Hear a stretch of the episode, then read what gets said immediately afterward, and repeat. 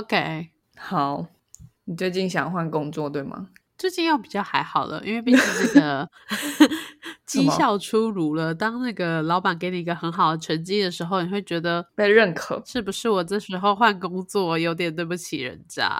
哦，是哦，嗯，应该是这样子，就是像是你老板手上可能会有呃等地第一名，可能可以颁发三个；等地第二个可以颁发五嗯个。可是他嗯把那个三个的名额给你，就代表说他希望你留下，然后也愿意分给你比较多的钱。那就是你辜负了他的这个成绩，你离开后，是不是老板原本可以先把那个第一名的成绩给其他人，这样子？那其他人不是薪水更好吗？所以就觉得 觉得好两难哦。你好台湾人哦。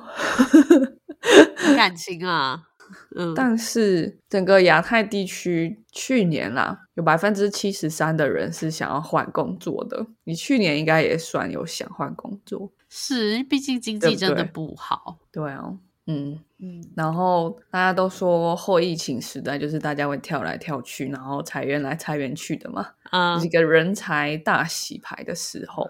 是，但其实就是我们今天要讲的，就是今年的一个猎头公司他们的预测，就是人才的流动会持续，就是大家还是会继续的大风吹这样。嗯，所以如果你想要换工作，今年会是一个不错的机会，因为大家都在流动来流动去，会有新的职缺出现。对哦，嗯哼，心动了吗？当然啊你小已经拿了，完全没有换工作这件这个事情不存在，你一定、嗯那个一定当然是一个选项在你的人生中。那嗯事实上，我最近也有猎头公司找到我，然后有帮我介绍了一个更好的工作，差不多年薪是两百八十。哇塞！我是觉得可以去尝试，但是又觉得说，你知道，就是我刚刚又说的那个话题，很困难，很困难。不会啊，可是我觉得嗯钱听起来是很多，可是钱背后还有很多很多的但是，要在面试的时候知道。对是，所以我最后直接去，我直接拒绝了啦。老实说，你连面试都没有去哦？对，因为我身上还有一个公司的约。那如果说我哦面试了，然后就上的话，可能会违这个公司的约，当然是要赔一些钱。不过我觉得还是履行完一个约可能会比较好。哦，对对对对，很很复杂，大人的那如果你的新公司说那个违约金我帮你付嘞，就像电信方案不是都会这样说吗？违约金我们吸收。其实我有思考过这件事情，而且事实上也有很多一流的大公司是会帮他要的那个人才去吸收那个钱的。但我就是想要有点好聚好散啦。哦，对啊，因为我的工作说实在的也还是不错。那倘若说十年、二十年后我还是又回来这里继续做了的话，嗯哼，那是不是当初的这个东西就会成为一个小小的污点呢？不知道。我觉得应该不会吧，因为现在是一个大洗牌的时代，这种事情感觉已经见怪不怪了。感觉如果在十年前，可能大家就会哈，你怎么要背叛你的家庭什么的这样。啊，对啊，嗯两百八十万呢、难怪猎头公司要写这个报告，鼓励大家赶快跳槽。他抽你年薪的几嗯趴，两趴三趴，我觉得，哎呦，哇，真的、哦，猎头公司原来是这样，我我真的没有待过哎。他们抽年薪啊，哇，好，改去做猎头，对啊，就是改去做猎头。比房仲还好赚呢。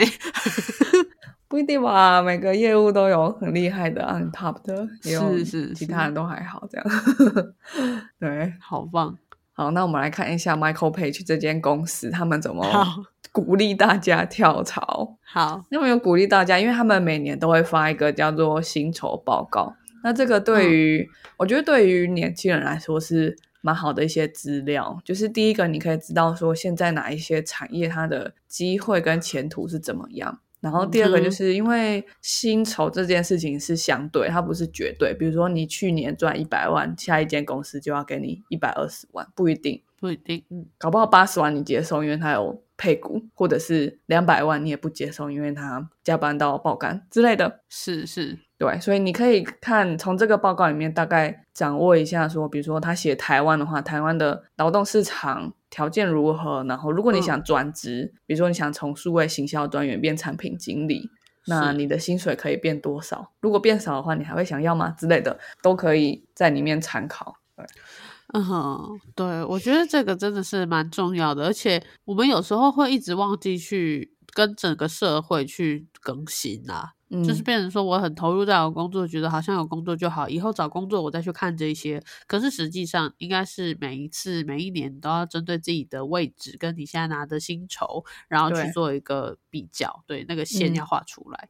好，那在我们今天进正题之前，我们先进个什么？哦，片头曲。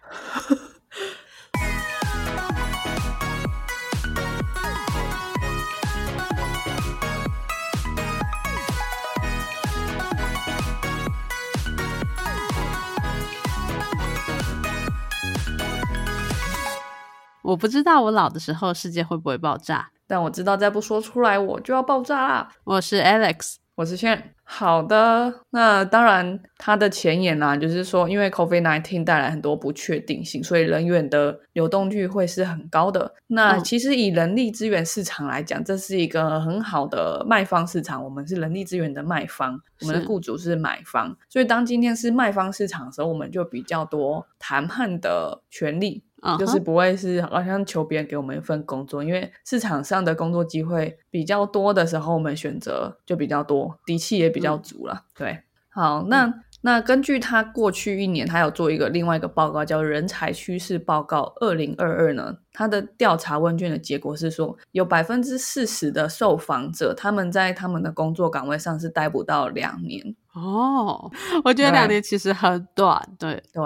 对，而且它是台湾的报告，所以意思就是说，在过去一年来讲，其实人员流动率的结果已经出现了，就是很多人他早就换工作，而且是将近一半的台湾的人才，他们都在。待在自己的新工作里面，那为什么大家在要那么积极的换工作呢？嗯，那当然主要原因是薪资，因为其实薪资的提升是相也是相对的，因为薪资就是拿来付钱，然后还有拿来做其他分配嘛。那整个整体市场的通膨年增率是三 percent，对，所以如果你说你。考绩拿到 A plus 是五趴的话，可是实际上企业只有帮你加薪两趴，那比你差的人可能他没有被加薪或甚至减薪了。假如他的呃加薪是加两趴，他其实是被减薪一趴。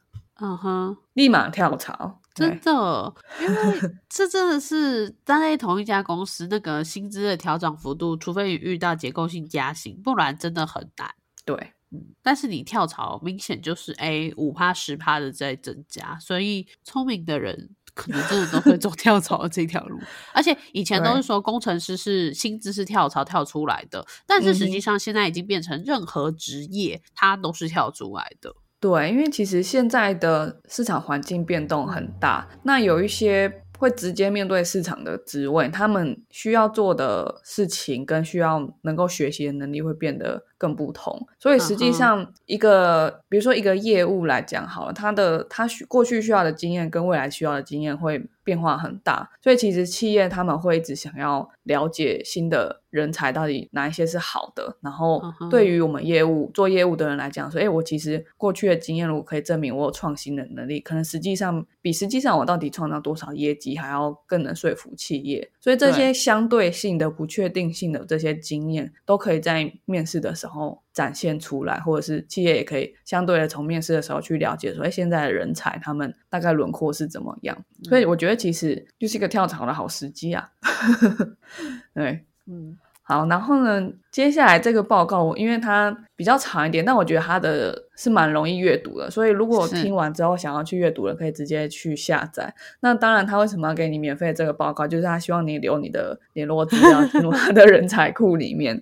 但但我觉得，其实对于我们求职者来说，留这个东西没什么没什么大问，就连留你的联络方式。对，其实说实在，你在 LinkedIn 上面建一个个人首页，然后跟在一零四上开你的履历，其实都是一样的啊。像是以前去校园博览会，你也会给每一家公司都留下你的资料在他们的人才库里面，这都是对你未来有机会的。其实我觉得这个在呃各自隐私有保障的情况下，其实是真的可以去留的。嗯哼。对，没错。那嗯，而且其实很大部分猎头的商业模式都是他们去跟一间公司谈说，哎，你要找这几个高阶或是特别难找的职缺好了，然后那我就帮你找几个 candidate，那他们一定要符合，我可能自己先面过一轮，然后觉得我符合，就送几个过去给你进行最后的面试。所以你如果你最后选了我推荐给你的人才，那我就会从里面抽佣金。那一般佣金都是企业要付给猎头的，所以比如说你年薪一百万，他可能就会抽五趴，五趴是行情，对 对，所以你可以想象一个做高阶猎头的人跟做初阶猎头的人，他们的薪水差多少？因为年薪可能就差 两三倍了，对啊，对。所以猎头也是一直很积极的在征才啦，大家有兴趣也是可以去了解一下。对啊，对对，OK。那这份报告我会分两部分讲，第一部分就是目前的招聘趋势。那因为它提供的职位分成了很多，比如说金融业，然后做人力资源的，或者是做法务的。那我这边就挑两个，我觉得我们听众比较多人落在这个这两个职业，一个是业务行销，然后另外一个是科技业，所以就会讲一下说，哎，业务行销接下来的重点产业是什么啊？然后大概有哪一些职位职缺，它年薪大概是分布前中后段大概是怎么样？嗯哼哼。然后最后就是给大家呃一些求职的建议，猎头公司给大家的求职建议。那其实好的猎头他，因为他想要你获得这个职缺。所以他们都会给你一些蛮好的呃薪资谈判的建议、面试的建议。那大家不妨去逛一逛猎头的在讲什么，你就会 学到更多。对，好，那我们现在看业务与行销。那当然，第一个就是数位行销，还有数位转型，是二零二三年一样是企业的发展重点。所以有关于数位的任何的职缺，当然都会跟业务或行销有关系。嗯，可是有一个比较特别的点，就是呃，不管是什么样规模公司，比如说新创，或者是嗯比较比较大型的国际的呃新创公司，或者是台湾本土企业，他们都会想要去了解说，哎，这个比较想要了解一个有新创跟大型公司背景的人。嗯哼，因为现在企业的发展是不确定性还蛮大的，跟他们去做创新的时候，风险也都会比较高一点。所以，如果你本身就有在新创里面工作过，然后你又知道大公司的运作模式是什么，那相对来讲的话，会是今年比较热门的一个背景。哦，嗯，所以之前我们有讨论过，说，呃，可能有一些人比较喜欢在新创待过的人，有一些人可能比较喜欢在大公司待过的人，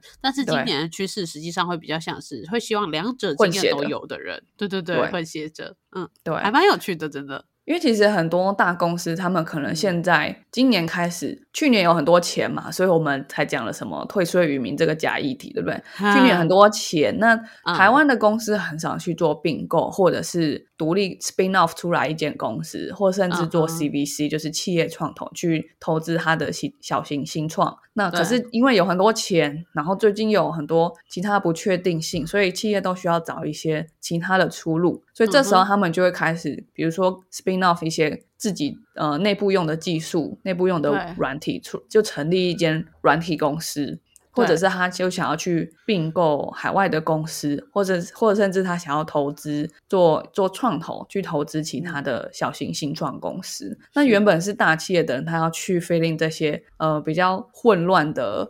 丛林模式的企业环境对他们来说是一个挑战，嗯哼，对。可是如果他们底下的人其实本身就有这些经验，那对他们工作上面来讲会会比较有帮助。那或甚至反过头来讲，就是当然有一些新创，他们已经在过去几轮的那些募资热潮之下，他已经活下来，然后又到达了一个规模，所以实际上他也不那么新，也不那么小了，他已经有一点像是一个大公司的规模了。所以他们当然会希望说，你最好这两个背景你都待过，然后你知道什么时候阻止新创太热血的想法，然后什么时候去嗯鼓励太传统的大公司的人的想法，这样。哦，还有对对。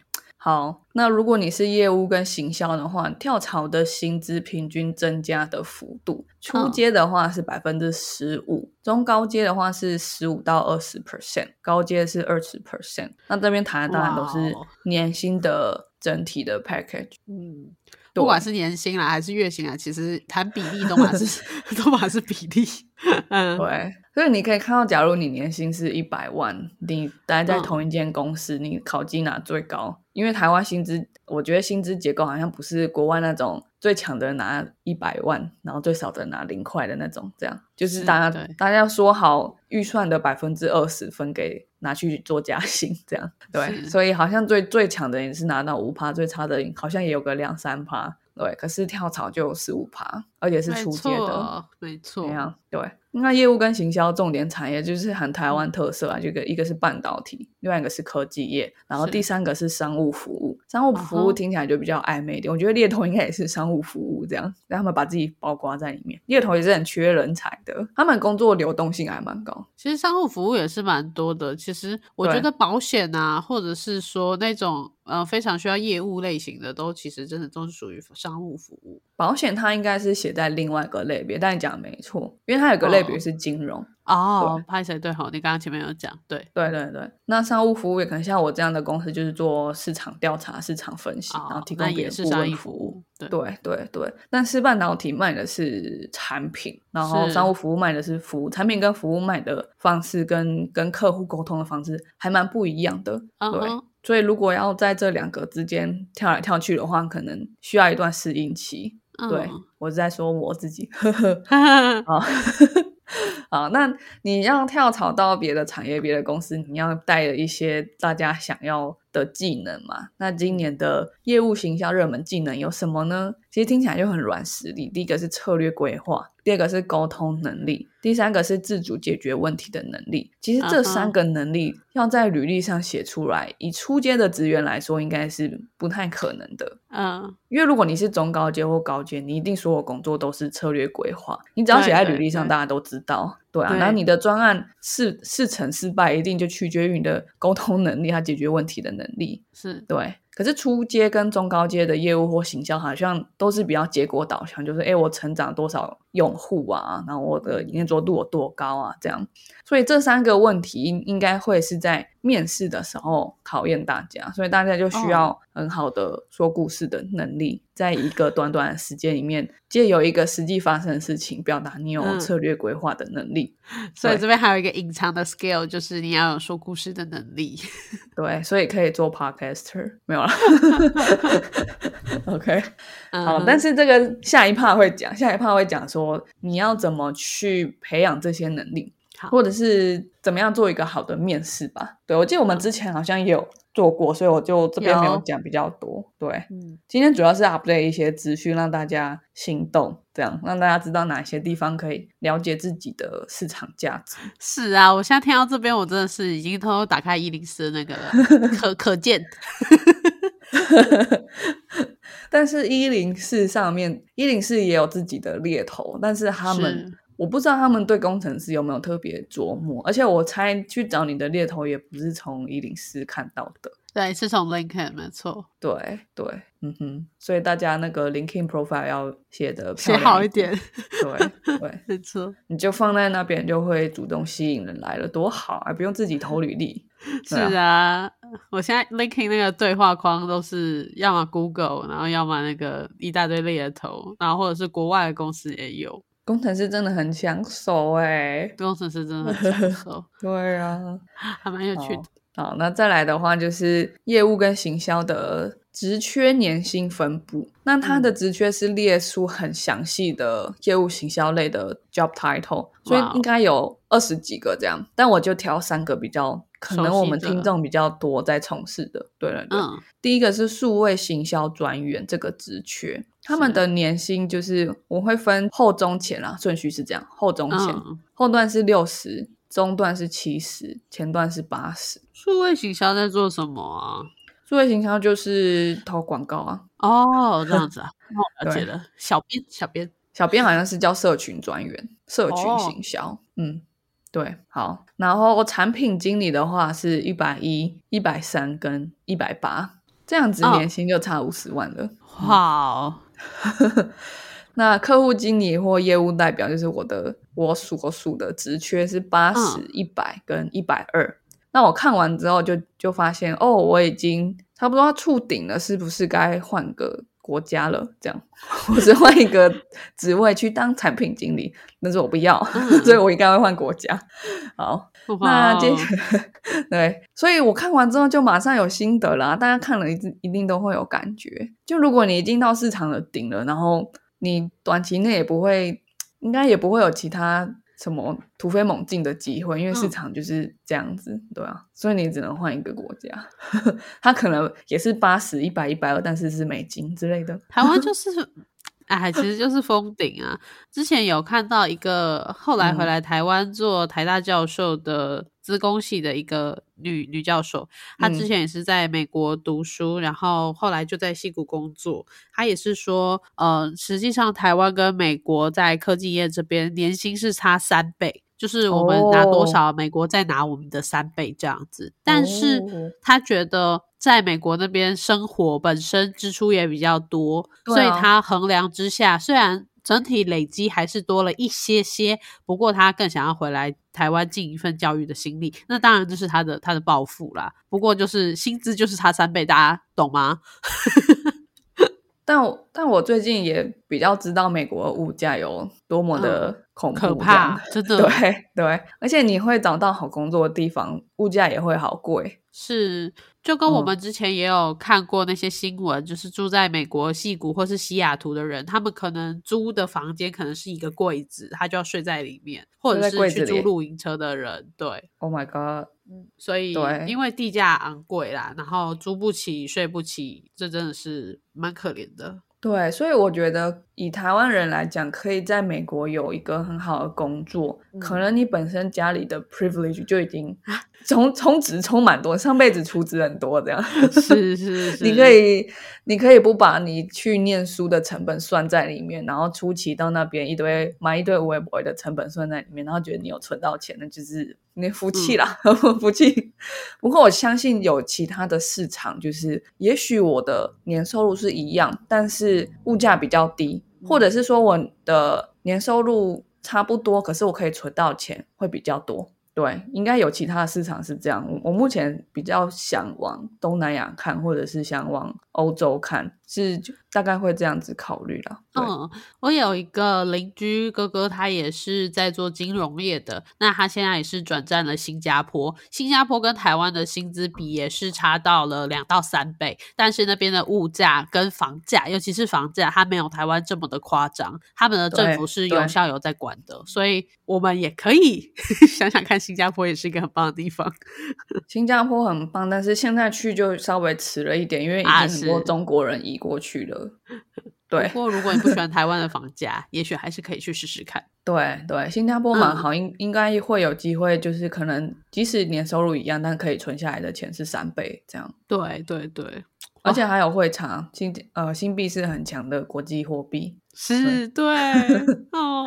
哦，赶快去新加坡当工程师，新加坡最缺第一名缺的就是工程师，当然很多全世界都缺工程师了，还有那个之前。柯文哲他有上过其他的政治访谈节目，也有提到说，呃，其实李登辉当时也有跟他们在谈说，看是不是台湾有办法跟新加坡一样走出一样的路啦。嗯嗯，但是这都是还要时间累积的，不管我们未来会不会成为下一个新加坡，或者是我们可以走出自己的路，不过都是需要时间的。那我们就可以衡量一下，说我们是要在台湾继续等待呢，还是说，哎，先出去，其实都是可以的啦。台湾如果来讲，其实去年的 GDP 是很好，可是其实台湾的经济力一直是很好，只是我觉得问题是，呃，人才的薪资，因为你可以国家收入很整体收入很高，可是薪资很低，这是这两件事情不会互斥，你懂吗？就是也许公司收入很高，可是都可能一部分拿来做。呃，明年度的预算，然后另外一部分其实都是给股东这样。对对对 对，台湾就很喜欢这样子，就是最后发给劳工的反而是真的太少了。对对，那当然也一部分是回应到我们的产业结构，因为我如果人力资源不是在我们的一个企业的呃营运里面很很核心的项目的话。他就不会，他就会希望被 cost down，因为它是它是成本，它不是投资。可是是如果是一个软体业很发达的国家，它的核心其实就是人，就是工程师，所以他要投资在人的薪资上面，他才会有最优秀的人来工作。那台湾是工厂嘛，就所以要投资在工厂上面，然后做自动化什么，那那部分的投资就会很多，机器会得到很多钱，人不会。你看到我在撅嘴，是因为对台湾就是这样，他们一直不知道人真的很重要。好，OK，那我们就来讲科技业的人吧。我们第第二个职类就是讲科技业，对。嗯，那科技业也是回应今年是会继嗯续有很蓬勃的数位转型，所以数位转型相关的或者是数据类相关的，他们的招募需求都还是会很庞大。而且其实不论是科技公司或非科技公司，他们都会需要很多的工程人才，或者说科技人才。对，嗯，但是会更加着重在就是所谓的核心的工程，可能就不是比如说比较前端的，可能就是比较核心工程。比如说一个一个银行，它真真正开始做数位转型的时候，它可能有很多 data 要怎么处理，他是不知道 data 怎么收集，他也是不知道资料库怎么去建。对，对，那这个是比较核心的工程，就不是不是像以前的那种思维说，哦，我做了一个嗯 app，、我做完了数位转型这样。对。以前比较是这样，对吧对？CSR 也是这样啊，我发了一个报告书，我我哦完成了我的企业社会责任，这样没错，ESG，OK，那，ESG 都写出来了。对，好，哎写出来今年，开始会会更加的做一些 real deal 的东西啦。哦，很好，很好，好，所以如果工程类留在台湾，我觉得也是也是明智之举，因为你本身就是一个台湾人，你有你有最多的竞争优势。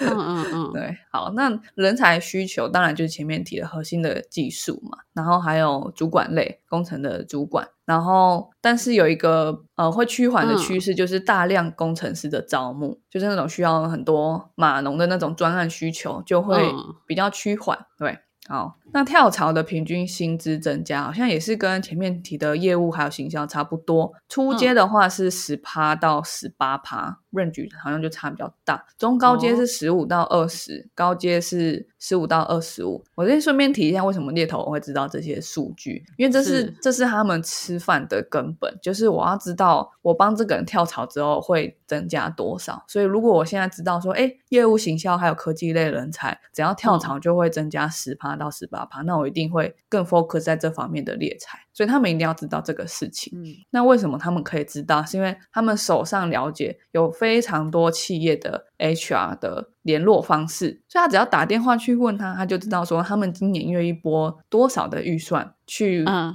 猎到更好的人才。那因为他们不用揭露那间公司的名字，所以他可以有这样的 data 去写给大家看。是是是，我我的那个呃猎人头，他也是跟我说，就是他手上的这些资讯，他也是当然请我保密，就是不要跟别人说是 KKK 公司，然后给了多少钱这样子。K K K，好，KKK 公司没有，这听起来真的是随便讲一个 K，完全好完全没有那个意思。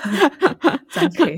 对，然后刚刚有提到说这个跳槽平均的薪资会增加多少嘛？对，然后其中就有初阶、中高阶跟高阶。那身为我，我自己可能工作才两年，那我差不多就是一个初阶。所以其实我觉得我就是可以去衡量说，假如说我们今年公司四月在调薪的时候，那我的、我的趴数应该是十到十八趴，那我是否有调到这种趴数？如果没有的话，我就可以知道说，对我现在就是跳槽，一定会有更好的薪资。就可恶，我被低估了。没错，没错，你在这家公司得不到你该有的进步。对，所以我觉得大家可以透过这样去看这个这个东西来衡量你是否需要改工作。嗯对，哎，不过你们公司会加到这个幅度吗？十趴到十八趴？嗯，会啊，因为去年是有结构性调薪，那如果今年哦没有的话，不确定可不可以。但是十趴我记得好像是日常调薪，好像就是会有的，OK OK，哦，那很高哎，很高啊，不知道，搞不好我没有啊。是吗？我我你们是怎么调？因为我很少，你公司是嗯超大公司，对我来讲，我没有待过这种大公司，所以我蛮好奇的，大概是调薪大概是什么时候调，然后怎么调，它的逻辑是什么？就是我们一年会有两个年终，一个是年中间的中，一个是年底的那个中。嗯哼，所以我们会在七月发一次，在一月发一次，所以我们是有两笔的。然后再来就是四月的时候会进行调薪的工作，那它搭配的就是说，四月你调薪的话，它是基于你整年的绩效去调。那六月跟一月发的年终，分别是你半年的绩效跟半年的绩效去去发的。然后嗯大公司比较会容易吃年资，就是他在发年终的时候，不仅仅是根据你的等力，然后去发几个月这样，不是，他还会再乘上你的年资什么的，那个计算太细，也就没有办法这边讲。嗯然后最后一个就是说，调薪的调的比例到底是多少？我们在结构性调薪的时候是有调到呃十五到二十的，那当然有嗯人是更多的，因为结构性调薪哦本来就是一个大幅度嘛。那嗯在一般的调薪的话，基本上呃，因为我们是工程师，那所以调的比例会是五趴的上下。那可嗯。能一般职位可能是两趴、三趴的上下，就上下指的是绩效好跟绩效可能差一点这样子。嗯。嗯，所以其实十趴的话是有机会的，嗯嗯。嗯，而且我有听过，也有听过更高的这样子，所以嗯，那那要挖科技人才真的是特别不容易哈。而且科技人才很不好挖，还有就是刚刚有提到年资的部分嘛，对啊，对，就是你待在这家公司越久，你随着那个年资存起来，你的钱就越多，所以其实科技人才在衡量。要不要跳槽的时候，不仅仅是算那个加薪的幅度，还会算说，如果我去那家公司重新开始，那我今年的年资是乘以多少？可是我在这家公司可能已经累积了三年、五年的年资，那这样子，嗯对我的年薪到底是哪一个会比较好？这个都是要去做衡量的。所以为什么说科技人才他跳槽的薪资好像看起来跳 range 很大，可是实际上年年资都是从零开始累积的。哦，对对对，OK OK，对，年资对于我们业务形象好像还好，就只是因为我们不管换什么嗯公司，都是做一样的一样的事情这样。但是，嗯所以我们可以到，比如说我我四年换五家公司，我还是可以说我四年经验，四年业务经验这样。是是对是，，好像就比较不会被这个，我觉得是因为科技业人才太抢手，所以企业就有一些方法去阻止他的人才被抢走。对一，定会的吧？不然这样子，哦，那你们的 HR 也应该也很竞争，可以做那么厉害的防守，还蛮好的。哦，OK，那那你想知道科技业的重点产业是什么吗？好啊，好啊，第一个是、嗯我觉得蛮惊讶，是 B to C 的软体，是。然后第二个是是半导体，第三个是软体平台。嗯，B to C 的软体耶，台湾不太熟，我现在其实就是在做 B to C 的软体服务哦。真的、哦。嗯，对，因为我的工作其实有两个支线，一个是继续维持传统工厂的智慧化，那另嗯外一个工作就是对外服务，是做 B to C。那、嗯这个 B to C 主要就是说，呃，因为台湾我们公司已经算是自动化、智慧化的前面的人了，就是我们嗯是有在做，但是实际上台湾还是有非常多所谓的传产，例如说 PCB 板业，它就是所谓的传产；例如说嗯光学业，它也是传产。呃，任何说以为自己好像在做呃比较更高阶的服务，例如说对、嗯先进制造的其实很少。我们会觉得说，哎，那个中钢，那个钢铁的钢，你会你会不会觉得说，哎，它其实应该已经是比起农业这种真的一级传统产业而言是比较高阶的产业？但是实际嗯上它的制成的过程可能还是很依靠人工，那它其实还是所谓的传统产业。那这些产业随着人越来越少，然后或者是说，呃，我们都是必须要去做工业自动化、智慧化这种动作。那不是每一家公司都有办法去培养一个这样的部门去转型公司，嗯所以我就需要跟其他公司去买这样的服务。嗯哼，这听起来是 B to B 啊，对，这是 B to B 嘛，哦，对？还没到，好，对还没到好，哦，sorry，我太急了。那那再来就是说，呃，A 产业、B 产业、C 产业是不是他们都会有这样的需求？哎，所以最后我们就要做出一个 B to C 的东西，就是我们虽然说对口是卖给呃一个东西，它是卖给十个，对不对？但是一般人也是可以使用的。就举例来讲，我现在在做的东西好了，就是呃，你有一些 AI，你去必须要去训练这些模型嘛。嗯嗯那你训练这些模型的时候呢，呃，你们家可能没有很好的电脑，或者是说我就是一个科技小白，我不知道要怎么训练模型，嗯那我就提供了这个平台，让你可以上来，然后训练自己的模型，嗯之后把它下载下来就可以用了，这样子。哦，所以我可以用在我自己的工作上面，这样。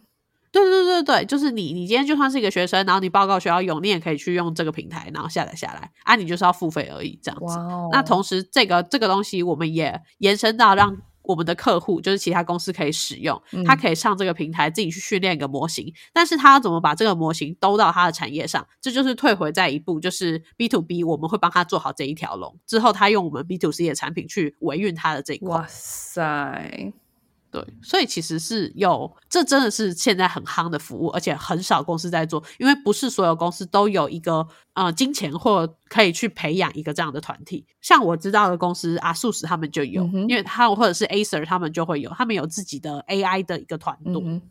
对对对，那就是很认真有在做自己公司内部的转型，同时也有在做对外服务。我就觉得这些公司都是有前景的。有有希望埋，下。买我不知道啦，好，OK，那我来跟你讲职缺年薪分布啦。哦，对，因为我刚刚顺便把后面的软体平台讲掉了嘛，那半导体就是半导体，对。好，我们来讲年薪分布，对啊，台湾嘛。是 台湾嘛？那我觉得它蛮特别，是它把商业分析师也放在科技类里面。对，好，但那商业分析师的是多少？是八十、一百、一百二。凭什么？你听的是凭什么？我听的是觉得，哎、比我想象中低。因为我一直 一直觉得业务应该会最低，因为业务有奖金嘛。可是业务刚刚也听的是八十、一百、一百二，对。啊，是是是，哎，可是业务已经是经理了耶，客户经理啦，他他其实就是啊因为业务需要有一个经理之类的那种抬头，对对对原来如此，。但好但其实也是在 manage，就是你要 manage 你的你的客户，你要你要管理你跟他的哦关系，所以他确实也是一种 manage。比如说产品经理，他不是管，嗯他不一定带 team，可是他管产品，那也是 manager 这样。嗯数位形象就比较难一点你很难去 manage Google Ad 这样。对，好，那后端工程师九十、一百二、一百五，嗯，对。然后还有一个很特别的是 UI UX 设计师，他也放在这里，也放在对科，U 叉技 UI 差不多，对对，是七十、一百、一百五。嗯，嗯，你觉得？因为现在都在做平台啦，都在做平台，都在做产品啊，所以的确，我们自己团队内虽然所有一整层楼都是工程师，但是就有请一个人，他就专门在做 UI 跟 U 叉这样子，那直觉很少哦。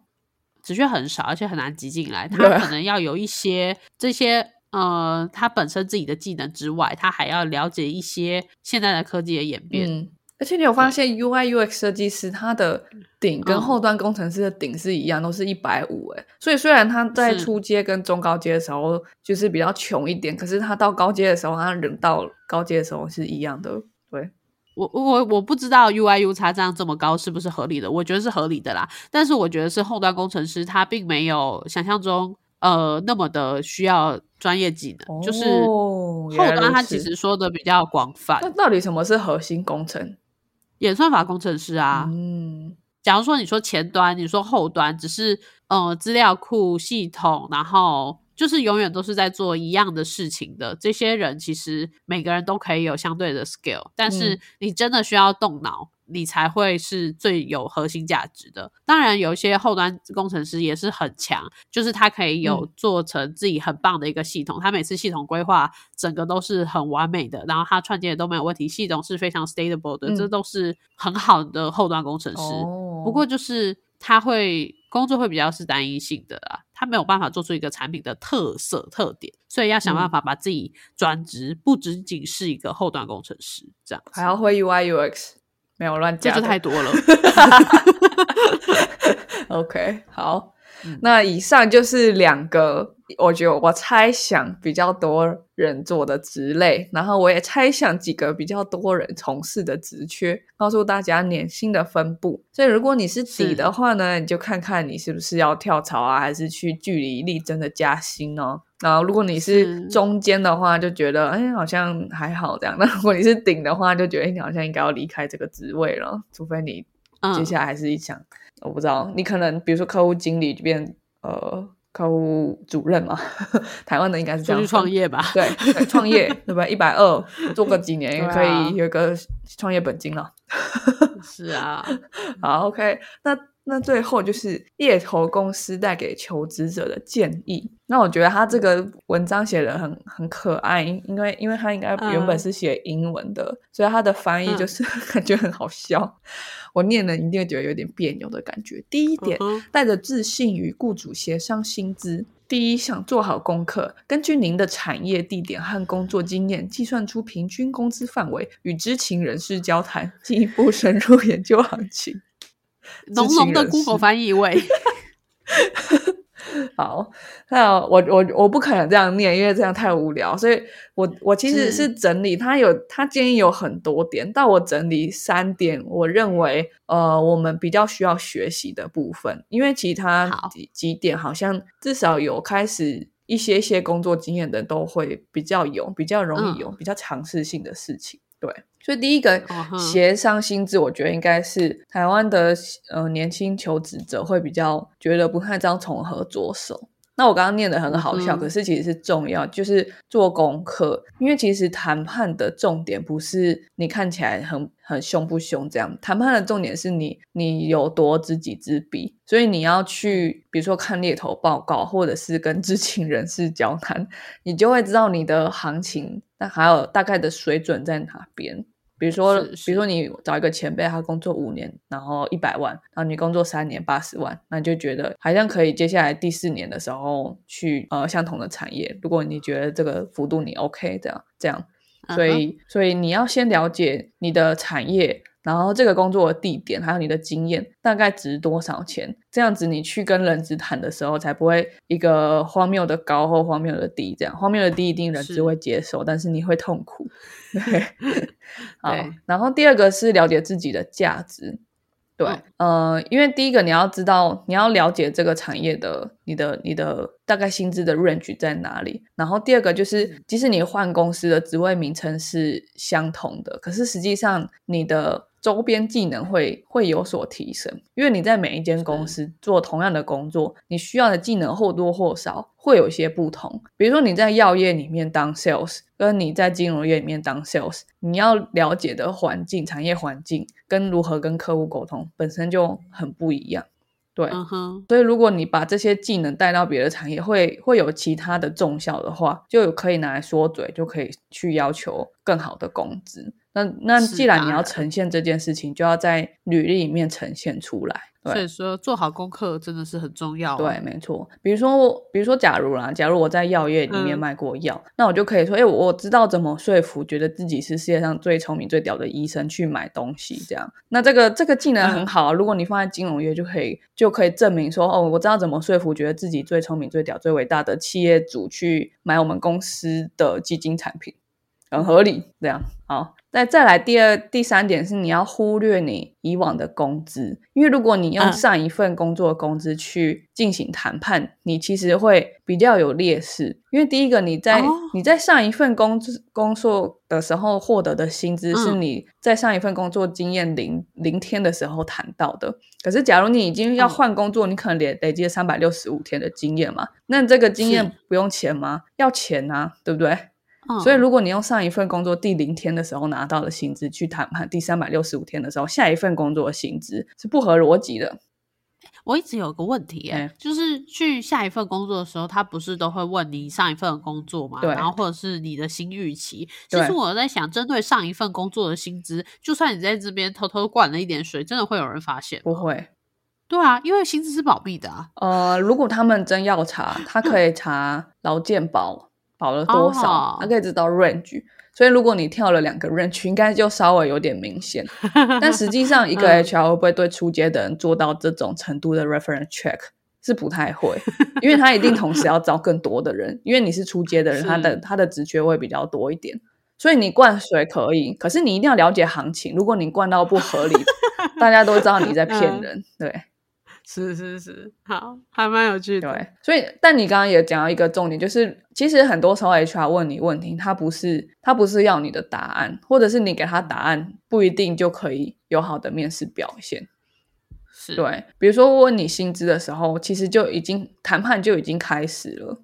对，所以如果你一他一问你薪资，你就回答像在填什么表格一样的话，你就直接告诉人家你的底价是多少。好心机哦！等一下，呃，人资他不是老师啊，他也不是警察，嗯要要你填你就要填，对不对？其实面试的过程就已经都是一个在互相试探，还有谈判的过程。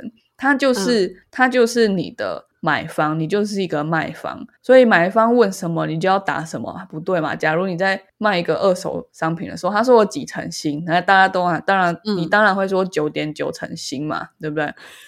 对吧？那他如果问你多少钱买的，你就你就跟他说我忘记了，但大概是多少钱，讲一个大家都觉得合理的数字，对不对？就拿你这个二手拍卖的经验拿去拍卖自己，就是这样。好不要一开始就告诉人家你最低的真实的价嘛。，对真实的价，而且它其实也不重要，因为它拿出来的 budget 一定是市场的 budget。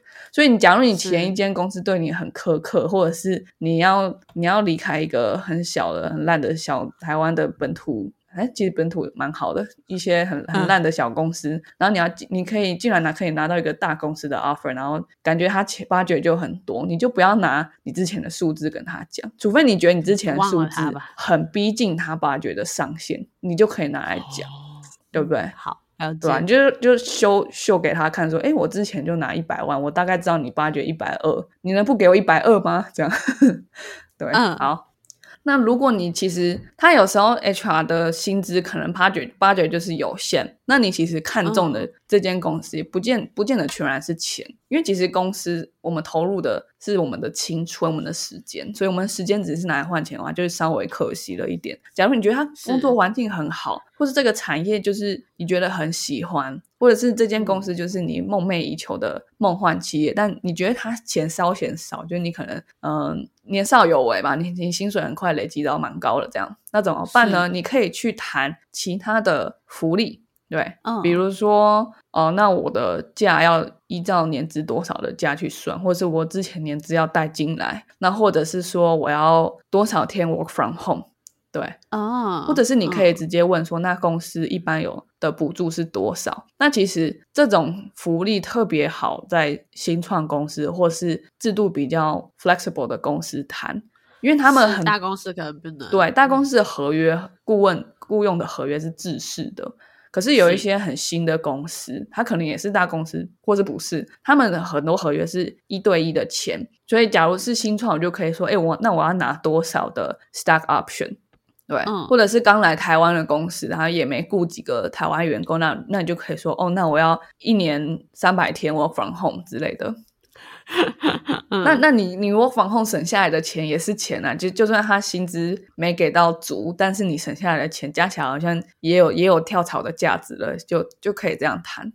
是。然后刚刚有提到一个，就是我们现在是生活跟工作嘛，嗯这边其实之前有看到一篇报道，就是说五六零的年代的人会觉得工作就是一切，那七八零会为了工作去赚钱。可是我们现在的时候，我们是以生活为优先。那我觉得大家就是可以呃记得，其实大家都是以生活为优先，真的已经越来越少的人是为了工作、为了生、为了那个钱。对所以其实，在大家都一致的情况下，其实我们都可以勇敢的去提出我们要的要求。没错，而且现在是卖方市场，就是以市场话语权来讲的话，其实是员工的呃比较有谈判的能力。对，那这样当然再加上，如果你本身的呃之前工作表现不错，你可能建立的蛮好的人脉之类的等等，你你都会有更好的谈判筹码，就要记得去利用他们。对。好，那那我们还时间有限的，接下来还有两点。接下来下一点就是在不自断后路的情况下 优雅辞职，听起来好像什么 IKEA 的那个那个 slogan，好好笑哦。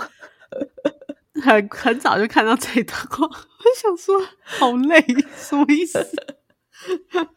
很好笑，有时候就会觉得我看英文的好了，因为它是中英对照，然后想说看中文比较简单，其实不好呢。优雅辞职。对嗯，优雅辞职。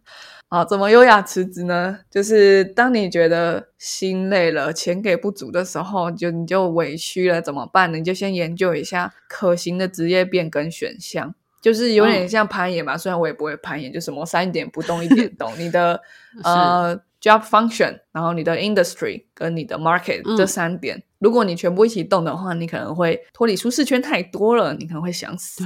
对对，所以如果你换，那当然换 job function 是比较大的一件事情，因为你的职涯就直接换了一个轨道。换嗯 industry，我觉得对呃比较偏一类的人才来讲，好像还好，因为我们很多技能是是通用的，只是要累积产业知识而已。对，对对对，那换 market，那当然就牵涉到更多食衣住行娱乐的问题，还有语言的问题。对是，好，那你可以先考虑这三个面向，你哪一个特别不满意，嗯你就去想说，哎，那我怎么换？那我要换去哪？那我的长处跟短处在那边会有什么样的不同？对，对，好，那当然你要换到新一间新公司的时候，你还要除了考虑这个工作本身跟这间公司目前的状态，你还要去设想说，哎，我大概想要多久换一次公司？那他他可能未来两三年这个职缺，这间公司它的发展会不会是我想要的？嗯，对，有些人想要稳定啊，有些人想要不稳定，因为不稳定，年轻人就更有机会出头天。对，没错，对，好，那最后一点呢，就是你要使用好，你要利用这些关键技能适应未来的工作。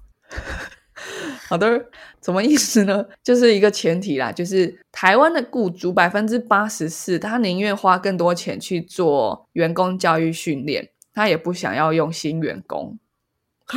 这跟我认知的很不一样。我也觉得很特别，但是我觉得很从财务的角度很合理，因为提嗯供、提供那个员工教育训练，一年就是假如我五十人公司拨个一百万两百万就很很多了。台湾的教育训练真的很便宜，有没有效不知道，但是预算都拨的很少。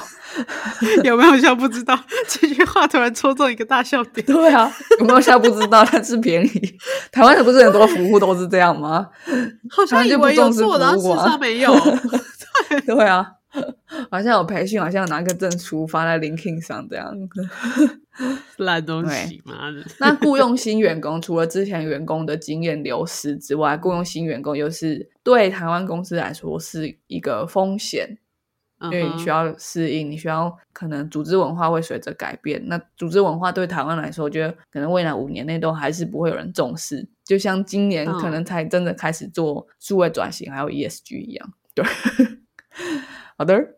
那所以第一个你要用的能力是什么呢？你要怎么去适应这样的台湾的环境？你也可以不适应去别的国家，对。但如果你想要适应的话，你要什么能力？第一个能力是推销能力，还有影响力。影响力我觉得有一个很好词叫 leverage，因为其实嗯你这个人要怎么影响老板的决策，未必是你直接去跟他对着干。有时候你要去看他的心腹是谁，他的心腹最喜欢的同事又是谁？那那个同事跟你是不是有机会绑定？有没有机会成为如果有机会，你就先嗯去影响那个心腹最喜欢的同事，那个最喜欢的同事就会去影响他的心腹，最后就会影响到你的老板。这个就是 leverage。对，那我这个这个技能呢，就是我之前在一个新药公司里面跟外国同事学的。就是他啊教我怎么搞办公室政治，但这是政治有好有坏啦。嗯他是告诉我好的，就是因为我的资历太浅，然后我嗯本身不是本科系，所以我本身就算我讲有道理，别人也不会听进去。我很理解这件事，可是我不知道怎么影响到老板，所以他就告诉我说：“那你你觉得老板最信任的人是谁？那那个人最信任的、呃最仰赖的权威又是谁？”这样对。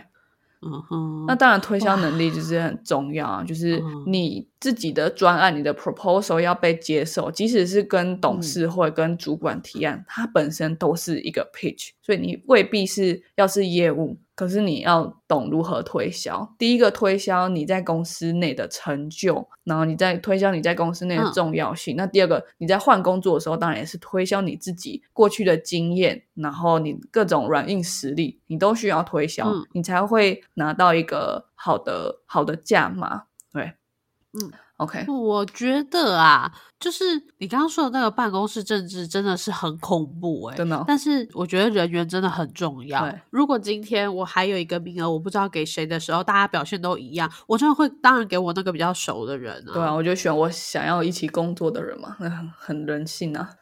是这真的很人性，所以朋友多一点吧。对啊，对，嗯嗯，好。然后第二个能力是 基于数据的决策，对，嗯，就是你你不一定要成为资料科学家，什么商业分析师，对，但是你要现在取得数据或做数据分析的工作跟的工具，真的各式各样都有。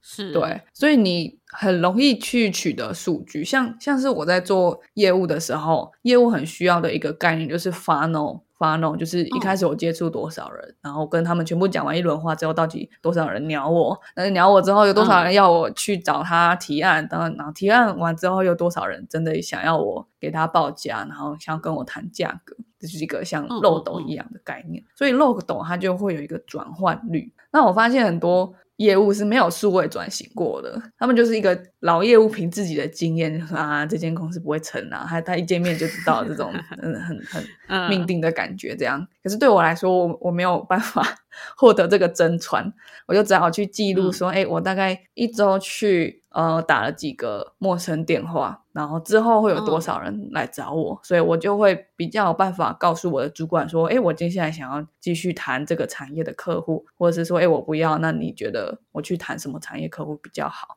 这个决策就会第一个让让你自己比较有方向感，因为现在很多事情是很不确定的。然后第二个是让你的老板也比较喜欢你，因为你讲话有道理，大家都。会重视数据的决策嘛？即使你人缘不好，但是你讲的出来一个数据，至少也有人听。对，这就是一个现在的时代啊，就是一个大数据的时代，什么东西你都要有凭有据。对对，那即使你老板就是一个拍脑袋想出点子的人，你还是可以 告诉他这个可行性有多少。对，好，最后一个我觉得最重要的就是关系管理。对。就是我觉得前几年比较红啊，就什么向上管理、向下管理嘛，对不对？嗯，对。但但 anyway，不管那个那个商业书怎么怎么包装在行销什么，反正它就是叫关系管理。就是第一个，你要管理你的你，如果你是团队合作类型的公司，你要管你跟你团队的关系。然后再来是，如果你是比如说你需要跨部门，那你要管理跨部门之间的关系，在公司里面有各式各样的关系，你要去管理。当你把它管理得当的时候，它就是你的，它就是你的能量。那尤其你在公司里面扮演重要角色，或者是你有想推动的专案，等他推动了，大家都知道 credit 是你的时候，你就需要所有这样的关系。让大家都支持你，站在你这边，不然你的变革你再怎么合理，再怎么有道理，ROI 是三百万倍，只要没有人想理你，你就什么都做不了，你就什么 credit 都不会拿到。我刚刚突然卡住，就是因为我看到。这一这个解解释，他突然有一句说：“呃，这将确保这项技能在所有数位变革中都至关重要。”：“What？” 好，然后借由你这样说，哦，理解了，哦，还好还好。对，其实所以其实我只看他练那个一点数位关系管理这样，然后后面就嗯，哎，他自己想，对，然后自己想。好，OK，我今天也讲是也也是讲蛮多的。是，我觉得真的很有用。就是尤其我们的朋友、听众朋友，应该很多都是在业务行销或者是科技业的，就真的都可以来看一下刚刚这些招聘趋势，发现一下自己是不是已经落在后端班了，或者是说你的公司根本没有你想象中对你这么好。然后再就是 说。其实我们也可以真的勇敢的就试出一些资销自己的个人资讯跟我们的履历给猎头公司，让他们来帮我们找更适合我们的工作。对，然后也对，就是跟炫最后整理出来的这些呃这些小 tips 啊，我们都可以利用在我们下一次的求职这样子。嗯，那最后的话就是关于薪资谈判，我们之前有做过一集，就是在讲。是一间公司怎么设计薪资结构，然后对大家有兴趣的话可以去听，然后好像有一点久以前的，所以大家要往往前面滑一下，这样好。是我也忘记是哪一家公司，什么在墙壁的哪一个图画下面，Netflix，然后得到了哦 Netflix 得到很高的薪资是吧？对对对对，真的是还蛮有趣的。好，那我们今天的 podcast 就到这边了，我们下次再见喽，拜拜拜拜。